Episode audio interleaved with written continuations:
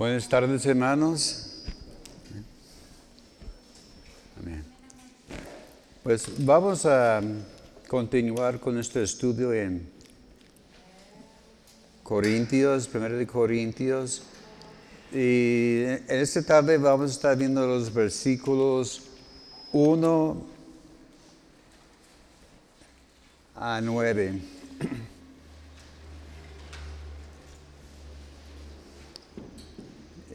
Y como hace 15 días vamos a estar viéndolos así en, en segmentos, ¿verdad? El, el, tema de esta tarde va a ser hacia la verdadera madurez espiritual. Amén. Vamos a orar para comenzar. Amén.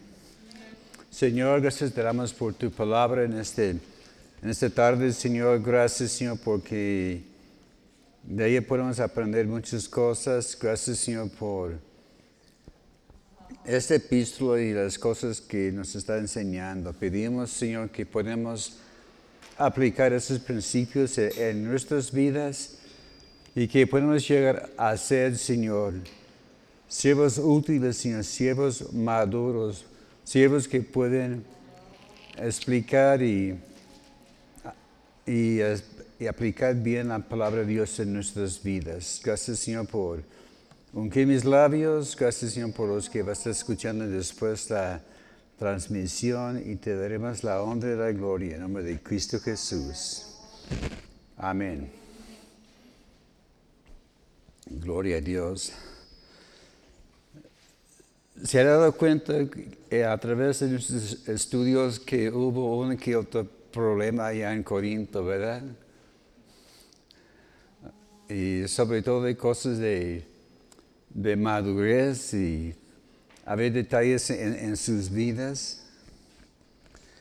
Vemos que era una iglesia muy pegada al corazón de Pablo. Cuando iniciamos nuestros estudios de esta epístola vimos que Pablo dedicó allá un año y medio. Llegó allá de Atenas, donde no tuvo mucho éxito, donde se enfrentó a algunos filósofos, gente de corazón duro, y llegó a Corinto, una ciudad grande, influyente. Y vemos que Pablo era muy agradecido por esta iglesia. Porque ellos también habían mostrado gratitud a Pablo por lo que ellos, él había plantado en, sus corazones. Pero vimos también que, que Pablo no era alguien que llegaba a un lugar y plantaba la iglesia y ahí quedaba, así que la muerte no se pare, ¿verdad? Porque era evangelista plantando iglesias y yendo de un lugar a otro.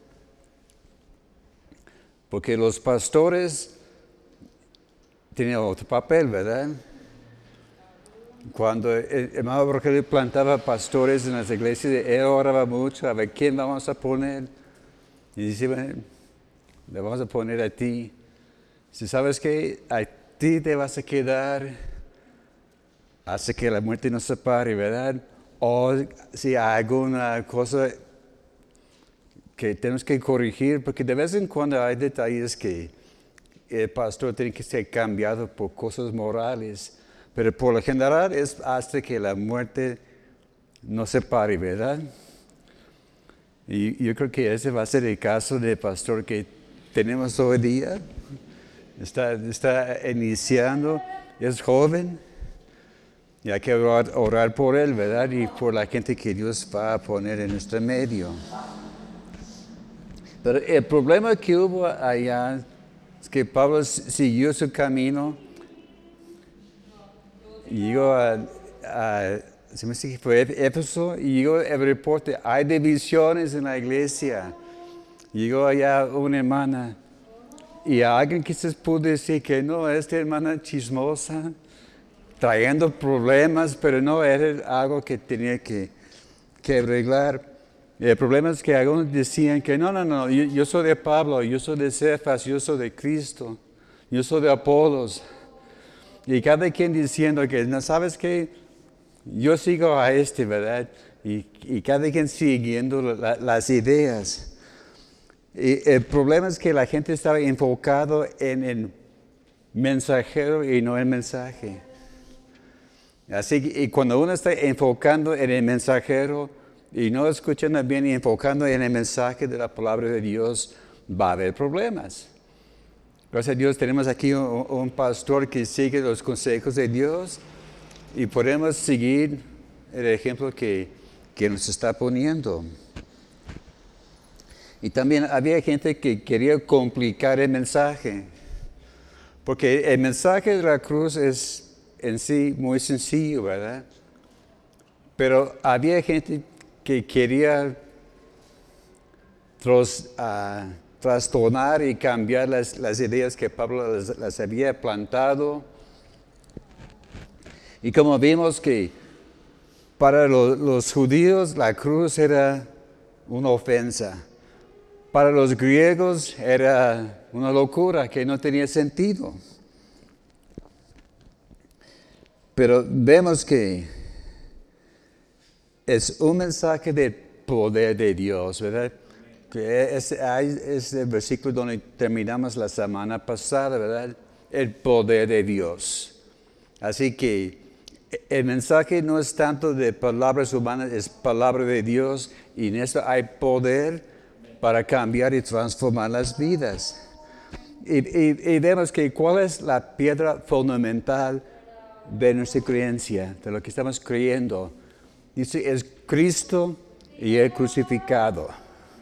Y este fue el, el piedra de tropiezo para muchos.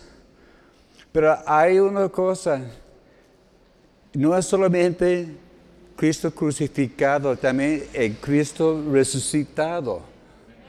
Como vamos a ver cuando llegamos allá a capítulo 15, que si no fuera por la resurrección de Cristo, nuestra predicación está en vano, no tiene ninguna validez. Y por esto hay que predicar los dos mensajes, Cristo crucificado y también la resurrección. Sí, es de, de suma importancia esta parte de nuestro mensaje. Y como vimos la semana también, semana pasada también en el mensaje que nos compartió el pastor, estaba hablando de buscar la revelación del Espíritu de Dios. Y, vimos que Pablo estaba buscando un pueblo maduro y entendido. Y vemos que, ¿hay cuántos espíritus hay en el mundo? A ver, ¿Quién, quién tomó apuntes? Ok. Hay tres, ¿verdad? El Espíritu de Dios, el Espíritu del hombre, el Espíritu del mundo. Mi hermano nos, expuso la, diferencia. El Espíritu de Dios es, de Dios y pues es Espíritu con una E mayúscula. Porque, porque es una persona y no es, es más, no es como dice algunos que es una influencia en el mundo, no, es una persona, es la tercera persona de, la, la, Trinidad. El espíritu de hombre es, bueno, lo que piensa el hombre, lo que hay en él, tiene sus limitaciones.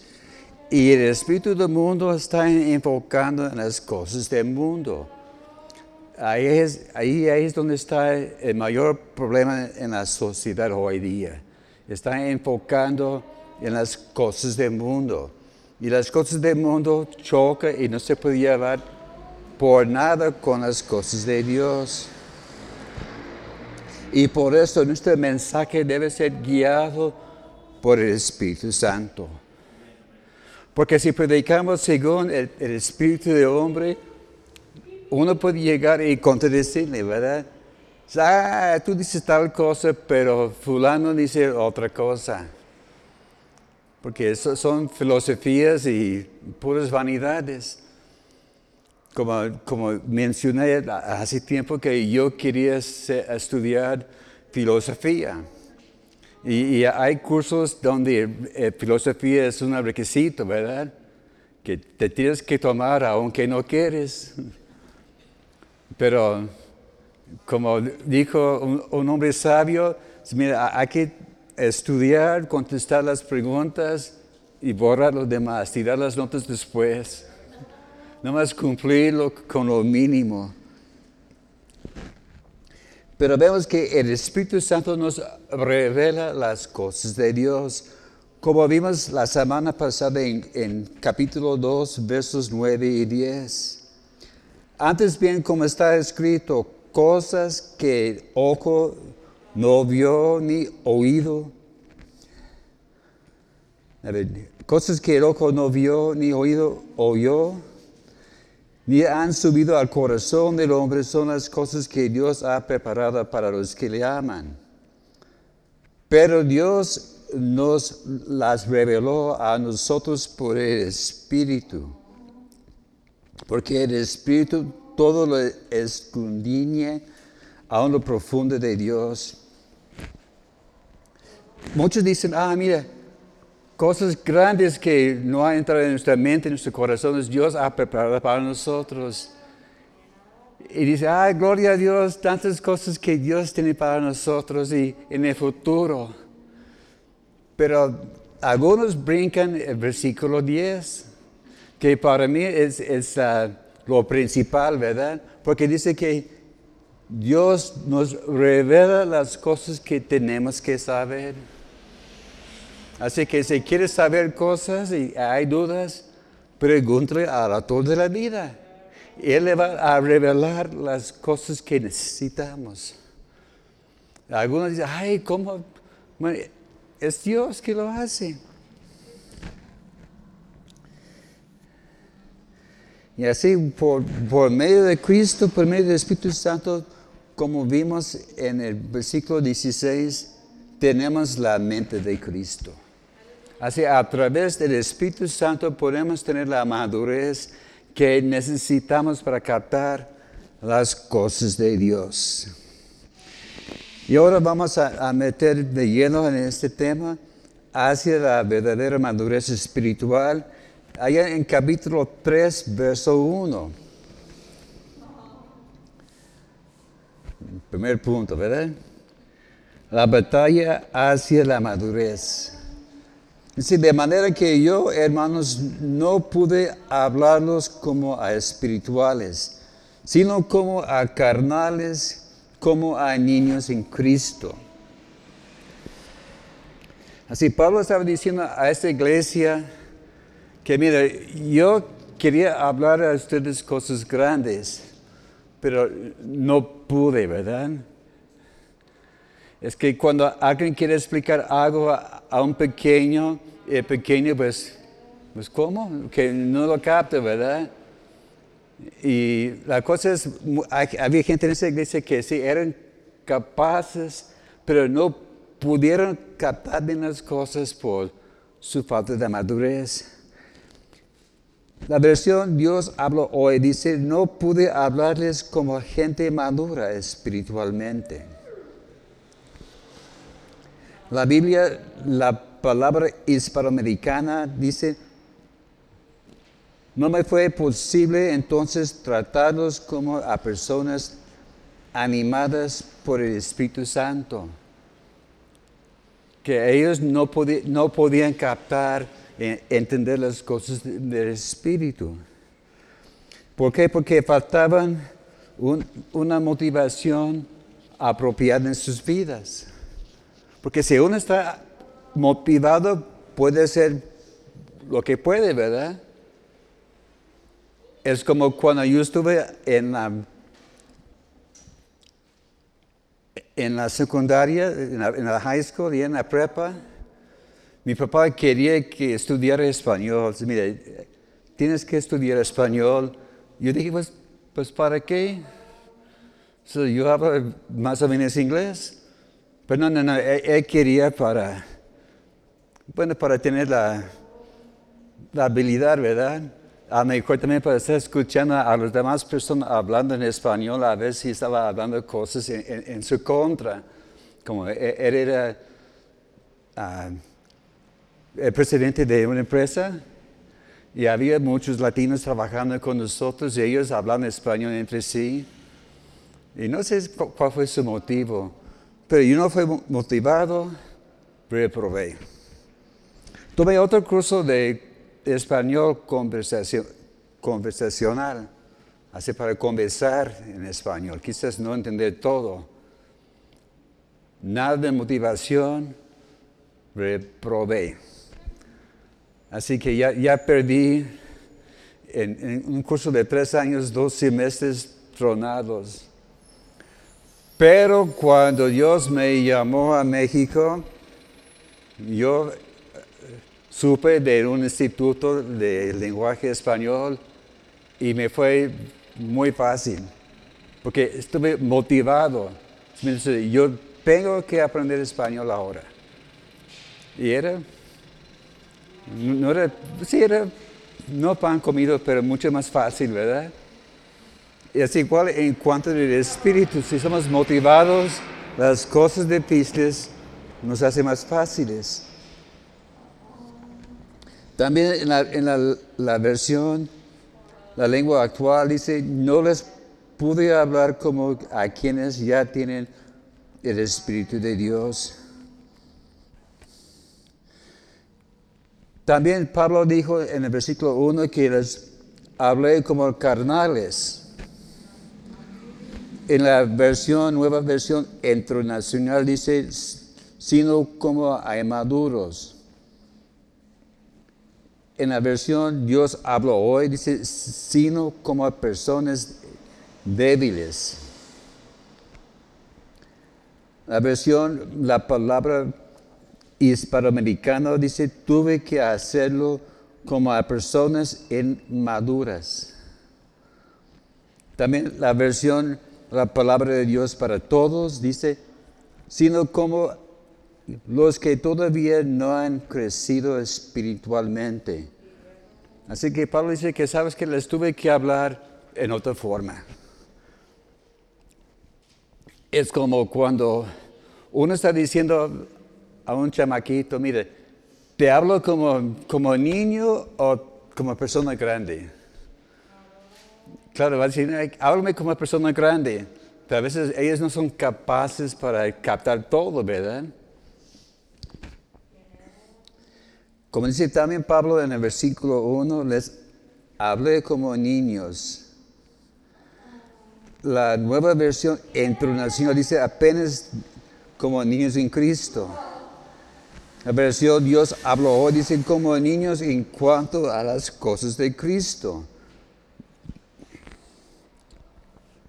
La versión, la palabra de Dios para todos dice como bebés en Cristo.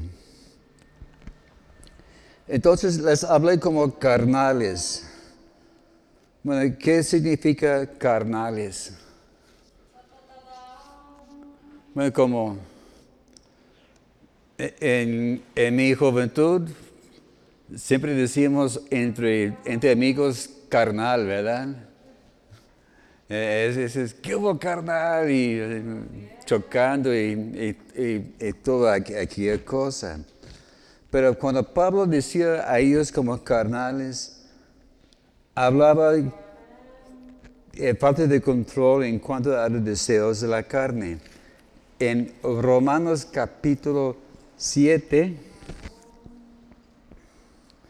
los versos 14 a 17. Dice, porque sabemos que la ley es espiritual, mas yo soy carnal vendido a pecado. Porque lo que hago no lo entiendo.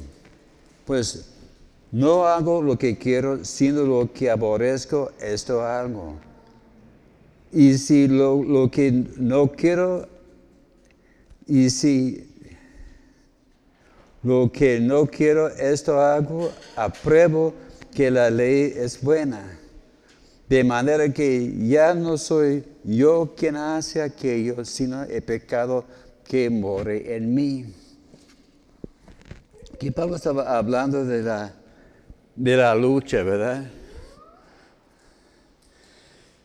Recuerdo una vez estuvimos uh, platicando el domingo en la, noche, los pastores, estaba el, el hermano Joel como pastor, yo, yo, estaba parte del equipo, estaba él apenas iniciando. Y él dijo, vamos a ver Romanos capítulo 7. So, a ver, ¿está hablando de Pablo en su vida actual o antes de entregarse a Cristo? Y bueno, me, me puso a pensar, ¿verdad? Pero vemos que sí, era después de Cristo, porque estaba tomando en, cuenta la lucha que hay dentro de, de, cada ser humano, ¿verdad? Aquí que ellos siguen los deseos del hombre natural, como vamos a ver en, en nuestra lectura en 1 Corintios 3, los versos 3 en adelante, hablando de... Uh, que son carnales y, que, los celos y lo demás que hay en sus vidas. Pero vemos que el campo de nuestra batalla está en el corazón y en nuestra mente. En 1 de Pedro capítulo 2, verso 11. 1 de Pedro capítulo 2, verso 11. Amados, yo os ruego como extranjeros y peregrinos que os abstengáis de los deseos carnales que batallan contra el alma. También en Segundo de Corintios, capítulo 10, verso 4.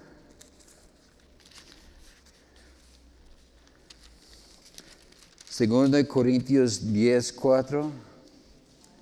Porque las armas de nuestra milicia no son carnales, sino poderosas en Dios para la destrucción de fortalezas, derribando argumentos y toda actividad que se levanta contra el conocimiento de Dios y llevando cautivo todo pensamiento a la obediencia de Cristo.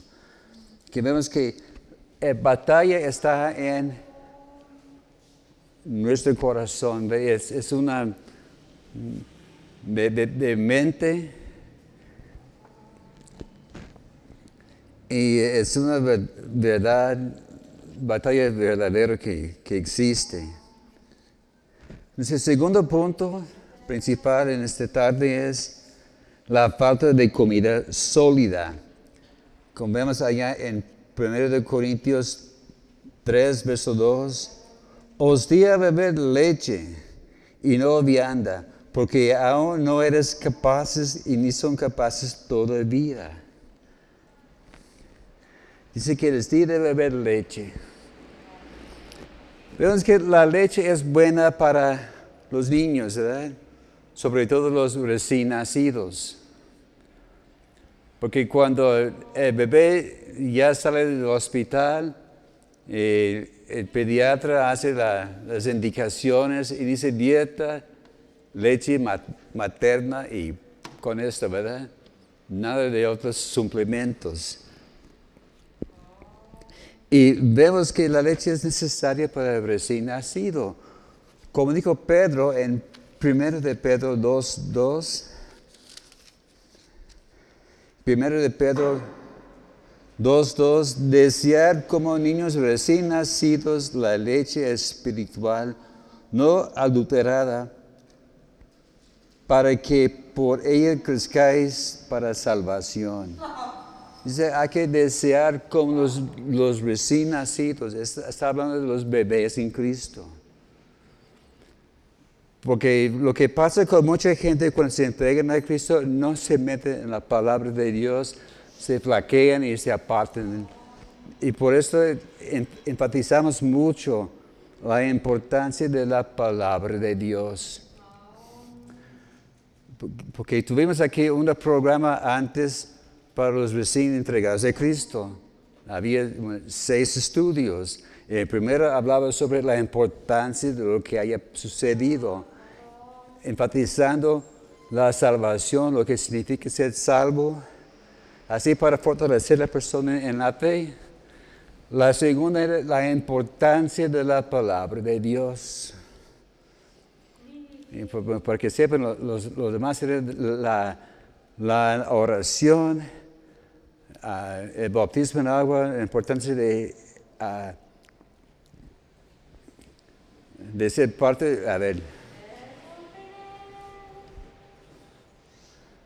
a ver, la importancia, no lo apunté, pero el, el, el bautismo, la, la importancia de estar en un grupo y la importancia de ir a un encuentro. Pero el segundo era la importancia de, la palabra de Dios. Luego se lo busco. si lo debo. Pero dice que la leche debe ser pura, no alterada. Y la leche ayuda en el desarrollo de, de niño, ¿verdad? Se nota la diferencia entre los bebés que toman bien la leche y otros que no. Porque a veces por, por X, a veces tienen que cambiarle a, a un suplemento y hay diferencias en el desarrollo de los bebés. Pero dice que no hay nada como la leche. Pero Pablo estaba diciendo, ¿sabes qué? Está tomando leche, pero sabes que ya es hora de mover a cosas más sólidos. ¿eh? Como nuestro nieto se levanta en la mañana y la primera cosa que pide es, quiero leche con chocolate. Y de vez en cuando pide otra cosa, pero la primera cosa por, ley es leche con chocolate. Y con esto empieza su día. Pero vemos que esos hermanos en Corinto ni siquiera llegaban a este punto en Hebreos capítulo 5, versos 11 a 13.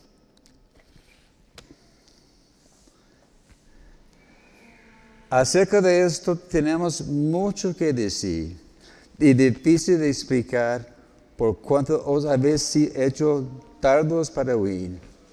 Porque debiendo ser ya maestros, después de tanto tiempo tenéis necesidad de que se os vuelva a enseñar cuáles son los primeros rudimentos de las palabras de Dios.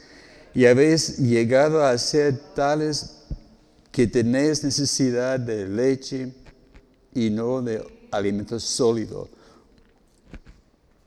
Y todo aquel que participa de la leche es inexperto de las palabras de justicia porque es niño. Aquí Pablo estaba hablando,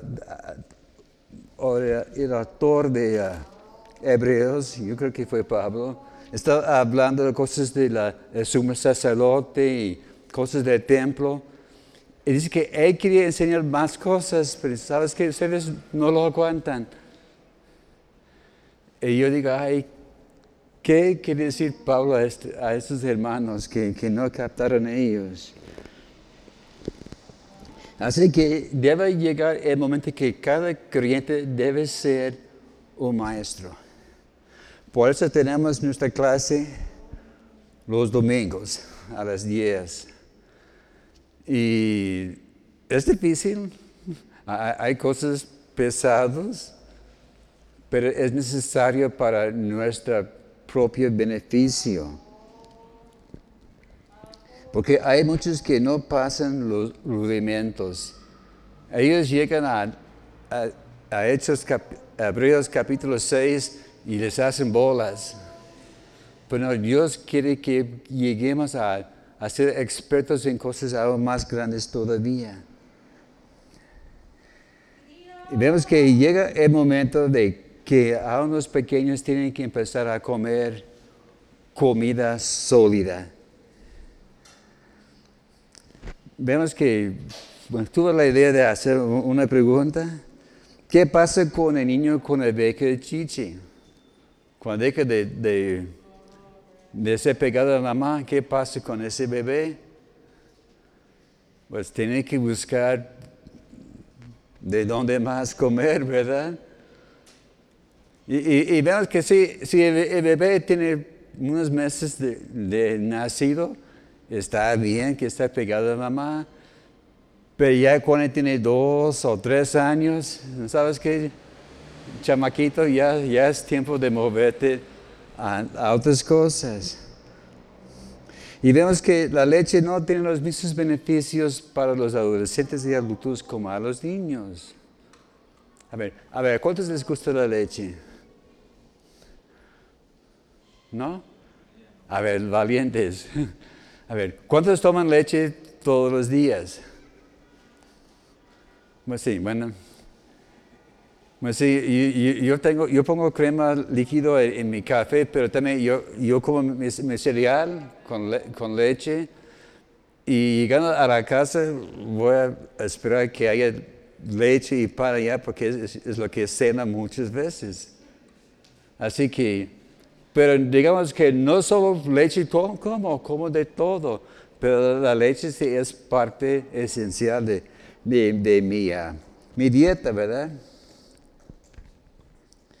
Pero vemos que hay problemas de una dieta de solo leche. Vemos que la leche en sí no está mal, ¿verdad? El problema es cuando uno está tomando leche día y noche y no hay otra cosa en la dieta, ¿verdad? Así que los adultos no deben ser lactantes, tienen que comer otras cosas. Y, vemos que los, jóvenes, los niños, si comen pura leche y nada más, va a haber problemas en, cuanto a su desarrollo. Sí, me imagino que la, doctora puede testificar de esto, ¿verdad? Que hay que comer de, todo, no ser selectiva en la dieta. Y vemos, ¿cuál fue la meta de Pablo en cuanto a la iglesia de Corinto? En su desarrollo. Así que cuando Pablo llegó, él empezó a, predicar verdaderas, las verdades básicas, las cosas que tiene que saber. Es cuando, cuando uno inicia una obra, no empieza eh, con el primer culto, vamos a hablar de Apocalipsis, o vamos a hablar de de Jeremías y Ezequiel, la gente, oh, híjole, se van a quedar espantados, ¿verdad? Empezamos con cosas básicas, que es la salvación, el bautismo, la sanidad y cosas básicas. Así inició Pablo allá en Corinto. Mire, le voy a decir, ese es el paso uno, paso dos. Y vemos que él empezó con cosas que ellos podían entender fácilmente. Es como que e, en la escuela, e, el niño entra en, primer año, primer día en la clase, y la maestra pone allá una ecuación allá en el pizarrón. A ver, a ver qué dice. Ellos, ¿qué es esto? apenas saben las letras y algunos números. Pero vemos también que Pablo empezó con cosas fáciles, pero él quería que todos llegaran a ser maduros, que ellos luego podían arreglar esta ecuación y decir X es igual a 5 y Y es tanto, ¿verdad? Y le pueden explicar todo.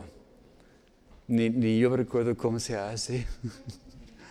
Lo hacía hace como más que casi 50 años y me pasé, ni recuerdo la mitad.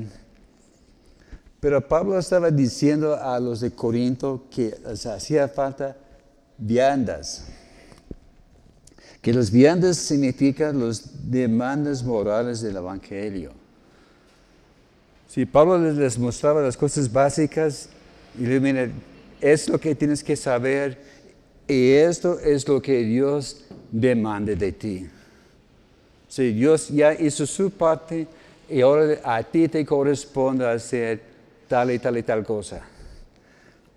Esa habla de, hay dos palabras aquí, una en el griego es el, el que es una proclamación. Es la sencilla predicación de la palabra de Dios, un heraldo está proclamando el mensaje de Dios. Y el segundo concepto es didache, que es enseñanza o doctrina. Y ese es el cuerpo de doctrinas derivados de sí mismo. Y así lanzamos a partir de Hechos capítulo, Hechos, Hechos, Hebreos capítulo 6. Por eso estamos tomando tanto tiempo en estas seis piedras básicas para que luego podamos avanzar y enseñar a otros. Así que un cristiano no se puede desarrollar espiritualmente con una dieta constante del plan de salvación. El plan de salvación es muy importante, ¿verdad? Es la primera cosa que, uno debe predicar cuando está iniciando una obra, el plan de salvación. Puede ser los, los, los leyes espirituales, que Dios te ama y Dios tiene un plan para tu vida, pero hay un problema, el pecado está ahí en medio. Pero el remedio es entregando a Cristo. Cristo dio su vida para salvarte. Y ahora hay que aceptar a Cristo para su Salvador, para que sea algo personal. Las leyes espirituales, muy básicos, pero no muy importantes. Pero la cosa es, si el pastor está escuchando, predicando todos los días, cada ocho días, el plan de salvación, el plan de salvación, la gente no va a crecer, ¿verdad? Y luego va a querer saber, pues, ah, ¿por qué no crecen, verdad? O también hay otro contraste, hay unos pastores que dicen, voy a predicar tal mensaje y le voy a seguir predicando hasta que todos lo comprenden. Han oído esto, ¿verdad? Y hay unos que un, el primer vez ah, lo capté y ya lo entiendo. Pero hay otros que, pues, a ver, ¿qué dijo el hermano? Y el hermano otra vez, hermanos, vamos a volver al punto número uno de bosquejo. Y, se quedan estacados, ¿verdad? No avanzan. Y por esto hay, que ser buscando madurez en, nuestras vidas, en nuestras enseñanzas. El tercer punto es la batalla con la carne y sus deseos. E, esto está en 1 Corintios 3, 3 y 4. Porque aún sois carnales, pues habiendo entre vosotros celos, contiendas, disensiones, no sois carnales y andéis como hombres. Porque diciendo uno, yo soy de Pablo y yo soy de Apolos, no sois carnales. Bueno, aquí hablo que entre ellos había estos problemas de celos, contiendas y disensiones. Celos habla de, calor, de ador. Ahí es donde viene el raíz de la palabra celote. Creo que entre los discípulos había un Simón el celote, porque era celoso, pero celoso para conquistar a los romanos. ¿Hay celos buenos? ¿O no? ¿Sí? Sí, hay celos buenos. Porque muchos piensan en celos y piensan todo negativo, ¿verdad? Pero vemos que, que Cristo tuvo celos para su casa, ¿verdad? Allá en, en Juan capítulo 2, verso 17 dice que el celo de mi casa me consume. Eh, era un ador en su vida para las cosas de Dios, para lo que Dios le agradaba. Y vemos que dependiendo si tenemos el celo bueno o el celo malo, ese va a depender qué nos va a suceder en la vida. Pablo habla también de contiendas. Ese habla de pleitos, desacuerdos, de debates. vemos que el debate tiene su tiempo y en su lugar. Y por desgracia vamos a estar viendo mucho de esto en los próximos días. Los debates políticos, ¿verdad? Cada vez que está discutiendo sus, sus puntos de vista, estaban peleando. Pero hay forma de debatir, pero en una forma pacífica, ¿verdad? Por desgracia, en la política y en casi las demás áreas de la vida, el debate llega a, a golpes, ¿verdad? Y pues había estos contiendas allá en la iglesia de Corinto, desensiones. Habla de desunión, de división. Y vemos que la división nunca lleva a un buen fin, ¿verdad? E-, e-, era un problema que algunos no captaban la idea en cuanto a las cédulas, ¿verdad? de multiplicar porque algunos decían, mira hermano, para multiplicar hay que dividir la cédula. Porque llega a un lugar y punto y no crece más. Pero hay que recordar también que en nuestro desarrollo empezamos todos con una cédula. Todos. Pero hubo una división, se hizo dos, cuatro, 8, 16, 30, hasta el infinito, ¿verdad? Vemos que la, división tiene sus, sus puntos buenos y finos, pero algunos tienen la idea de división que, que va a separar y tú por allá y tú por acá. Es, esa es de la división que hubo allá en Corinto, que nadie estaba de acuerdo. Y yo estaba checando otras versiones y es interesante que muchas versiones no usan estos tres, tres puntos de celos, contiendas y decisiones. Vemos que varias versiones usan celos. La Biblia de las Américas, la nueva versión internacional. Varios usan la palabra contiendas en la Reina Valera antigua dice disensiones. Otras versiones hablan de envidias, discordias, como la, la, versión Dios habla hoy. En la Biblia, la palabra hispanoamericana habla de envidias y rivalidades. En la, la versión de la palabra de Dios para todos, envidias y pleitos. Y vemos que el factor más común entre todas estas divisiones es la palabra envidias. Ahí es donde vienen la mayor mayoría de los problemas. Y para finalizar, vamos a, ver el papel de los mensajeros, los siervos de Dios, los versos 5 a 9, en 1 Corintios 3. ¿Qué pues es Pablo y quién es Apolos? Servidores por medio de los cuales habéis creído y según lo que cada uno concedió al Señor. Yo planté, Apolos regó, pero el crecimiento lo ha dado Dios. Así que ni el que planta es algo, ni el que riega es, sino Dios que da el crecimiento. El que planta es, y el que riega son una misma cosa. Aunque cada uno recibirá su recompensa conforme a su labor.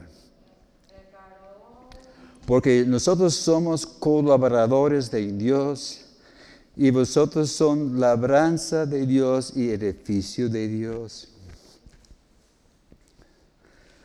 Aquí Pablo estaba haciendo otra vez la pregunta. ¿Quién es Pablo? ¿Quién es Apolos? Recuerdas que allá en el capítulo 1 vimos que dijo eh, de, Cefas y, de Cristo, ¿verdad? Y estaba pensando, pues, ¿por qué aquí no menciona a Pedro en este, en este punto de la, la plática? Bueno, más bien es porque entre Pablo y Apolos había una estrecha relación entre ellos. Pablo inició la iglesia y Apolos era como el, que hacía el seguimiento. Y por esto pues brincamos que bueno, Pedro en ese punto pues no tiene tanta importancia. Dice que eran servidores. La palabra servidores es diáconos. Los que servían mesas, como allá en, Hechos capítulo 6 habla de los siete, ¿verdad? Porque algunos dicen que ah, el diácono, hay, hay cierta iglesia que los diáconos tienen más poder que los pastores, porque los diáconos pueden correr a pastor. no, vamos a mencionar cuál grupo es, pero los que saben, ya saben. Y, y vemos que así dijo Pablo, mira, yo Pablo y Apolo somos servidores de Cristo. No somos mayores que otros. Dice que somos servidores de Dios. Dice que, que cada quien tenía su parte en la obra. Es curioso e, esta frase, servidor de Dios, porque se oye demasiado en esos días, ¿verdad?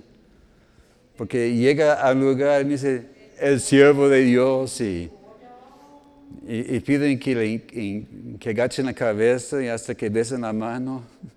Algunos, algunos exageran esta cosa que yo soy el siervo de Dios. Bueno, pon ejemplo.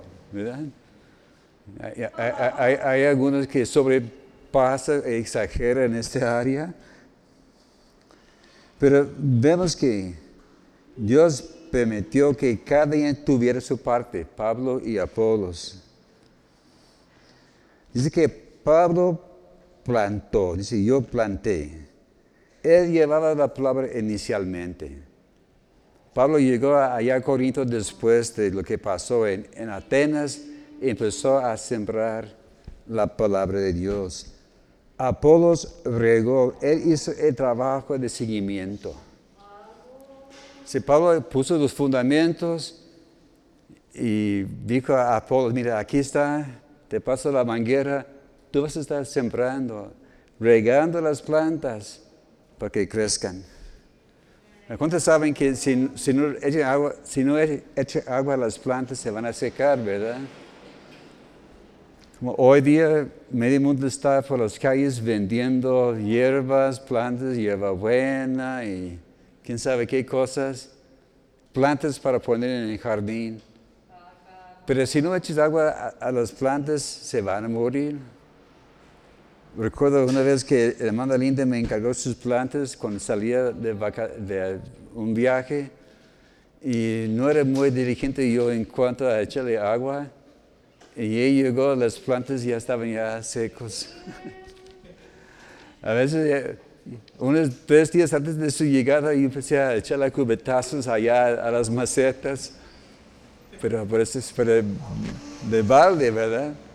Así que Pablo, Apolo estaba regando con cuidado estas almas, ¿verdad? Pero es el Señor que dio el crecimiento. Así que, ¿quién es más importante? ¿Pablo o Apolos?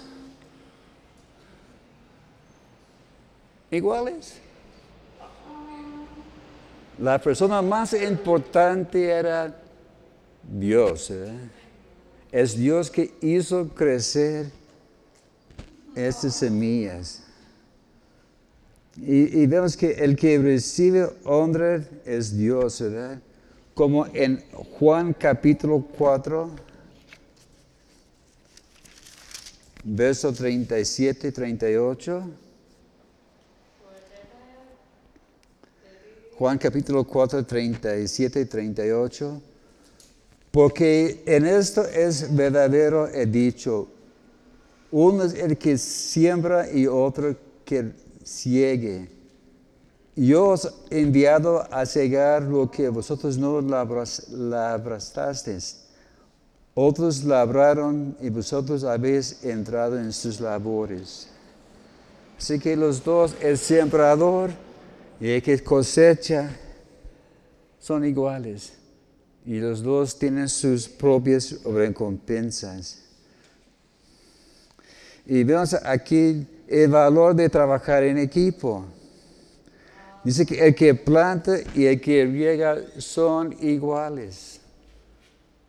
No, no, es que uno está más importante que el otro. Así que Pablo y Apolos eran unidos en experiencia, compañerismo y propósito. Ellos habían pasado las mismas experiencias. Tenían comunión con la mía, que habla de una asociación, una participación, un beneficio de, comunión, ¿verdad? Hace mucho tiempo aquí en, el centro había una librería con el nombre Conanía. Así los, los, más ancianos van a recordar Conanía. Y muchos, pues, ¿qué quiere decir Conanía? Habla de comunión, ¿verdad? De, de, tener un mismo propósito. Y ese es el compañerismo que, que tuvo Pablo y, y Silas en Filipenses capítulo 1, verso 5. Filipenses 1, 5. Por vuestra comunión en el Evangelio desde el primer día hasta ahora. Aquí la palabra comunión es conenía. Y vemos que él también tenía las mismas metas, ¿verdad? Nuestro propósito. ¿Por qué está haciendo lo que está haciendo, verdad? Como cuando inicia aquí un nuevo proyecto, eh, la primera pregunta debe ser, ¿cuál es nuestro propósito? ¿Qué vamos a hacer a final de cuentas? Como aquí con el instituto, ¿Cuál es el propósito a final de cuentas? Pues, el pastor ya puso muy claro, para que ustedes comparten con los demás. Porque eres, eres una sola persona, está limitado lo que puede hacer. Pero con su equipo, si cada quien está jalando, se va a multiplicar la cosa. Y ni siquiera colaboradores. Recuerdo que hace tiempo había chavos que estaban saliendo de la escuela bíblica y estaba iniciando o estaba su primer pastorado. Sí, mira, y, eres pastor de aquí. Y siempre decía, oye, yo quiero mi colaborador, quiero alguien que jale conmigo. Y a veces me, dio la, idea, bueno, eres, estás nuevo y quieres un colaborador. Entonces, parece más bien que estás buscando una asistente. O se me disculpa la palabra, estás buscando una chinchicle para hacer lo que tú no quieres hacer, ¿verdad? No, no querían trabajar juntos, eran flojos, ¿verdad? Pero vemos que entre Pablo y Apolos no había este problema. No había competencia entre ellos. A ver, ¿quién va a tener la iglesia más grande? Así cuando empezó a crecer aquí la, obra aquí en Guadalajara, habló y abrieron el segundo centro de fe, allá en Tlaquepaque. Luego fueron a, a Tabechines, a Polanco, a Tapatillo, el, 13 y luego eh, aquí en, Agrícola. Y a veces había una competencia, ¿quién va a tener la iglesia más grande, verdad? Y, había algunos pastores que decían, mira, mi área es de, tal calle a tal calle a tal calle. Y si alguien llega a tu iglesia que vive en, mi zona, me la vas a pasar. Y no, había, había broncas, ¿verdad? ¿Por qué estás visitando en, mi zona? Estamos colaboradores, no estamos en una competencia, ¿verdad? Pablo habla mucho de trabajar en equipo. en, sus epístolas al final dice, recuerda a los que están colaborando conmigo. Mencionó muchos allá en Romanos, ¿verdad? Hay unos aquí también en Corintios. En cada epístola Pablo tiene su lista de compañeros.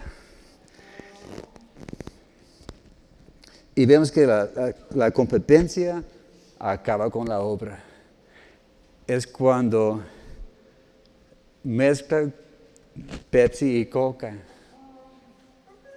A ver, aquí en la esquina, ¿cuántos refis, hay? Hace mucho que no, mande. Y hay una calcomanía allá en la vitrina, ¿verdad? Exclusivamente productos de Coca-Cola. Y si pones allá una botella de Seven, le van a, echar fuera, ¿verdad? Porque la Seven es de la Pepsi. Y por esto es para vender más producto, pero no se llevan entre sí. Es a ver, ¿quién hace mejor el producto? Como esta cosa que salió hace muchos años, el, reto de Pepsi. A ver, ¿alguien que tomó el reto de Pepsi? Yo, yo, a mí me lo ofrecieron y yo, lo tomé. Pero no me van a ver en la tele. Porque yo escogí la coca. Ellos están diciendo, a ver, ¿cuál es mejor? Y para mí saben casi iguales. A ver, ¿a qué escoger uno? Bueno, este es la coca. Y a veces es igual en las iglesias. A ver, ¿cuál iglesia le gusta más?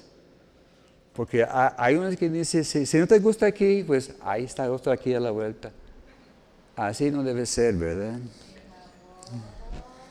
Y vemos que hay grupos peleando por los salvos, mientras que el medio mundo está yendo al infierno. Por desgracia. Unos, ah, ¿por qué me robaste mi oveja? Peleando. Y mientras allá a la vuelta hay gente necesitada. Y ese era parte del problema allá en Corinto, de estos roces. Pero Pablo termina diciendo que somos la labranza de Dios. Dice que somos como un campo, una granja de, de agricultura, ¿verdad? Somos parte del campo de Dios. También dice que somos edificio de Dios, somos parte del edificio. Si estamos juntos así como tabiques formando el cuerpo de Cristo. Como, y por esto, vamos a ver e-, este tema más adelante, hablando de que somos aquí, Dios es un arquitecto y una somos la labranza de Dios. Así que vamos a tomar la, decisión que vamos a seguir hacia adelante a la madurez. Hay problemas, hay roces, somos humanos, pero Dios quiere que vivamos en paz, ¿verdad? Que seamos uno, ¿verdad? Esta fue la oración de de Cristo, ¿verdad? Allá en Juan capítulo 17. Que sean, que son uno. Que seamos unidos, ¿verdad?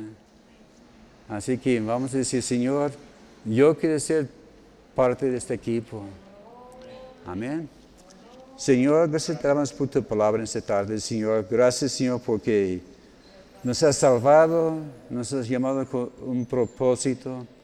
Gracias, Señor, porque estás llevando a, este grupo, Señor, este pueblo, a la madurez, a cosas mayores.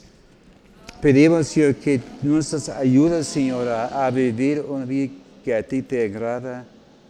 Que nuestra vida, nuestro testimonio puede ser como un olor, un olor grato delante de ti, Señor. Unifícanos, Señor. Gracias, Señor, por ayudarnos a ser buenos embajadores, Señor, de tu palabra. Gracias, Señor, por tu bendición sobre cada persona aquí presente, Señor, sus familias, y te daremos la honra y la gloria en nombre de Cristo Jesús. Gracias a Dios. Amen.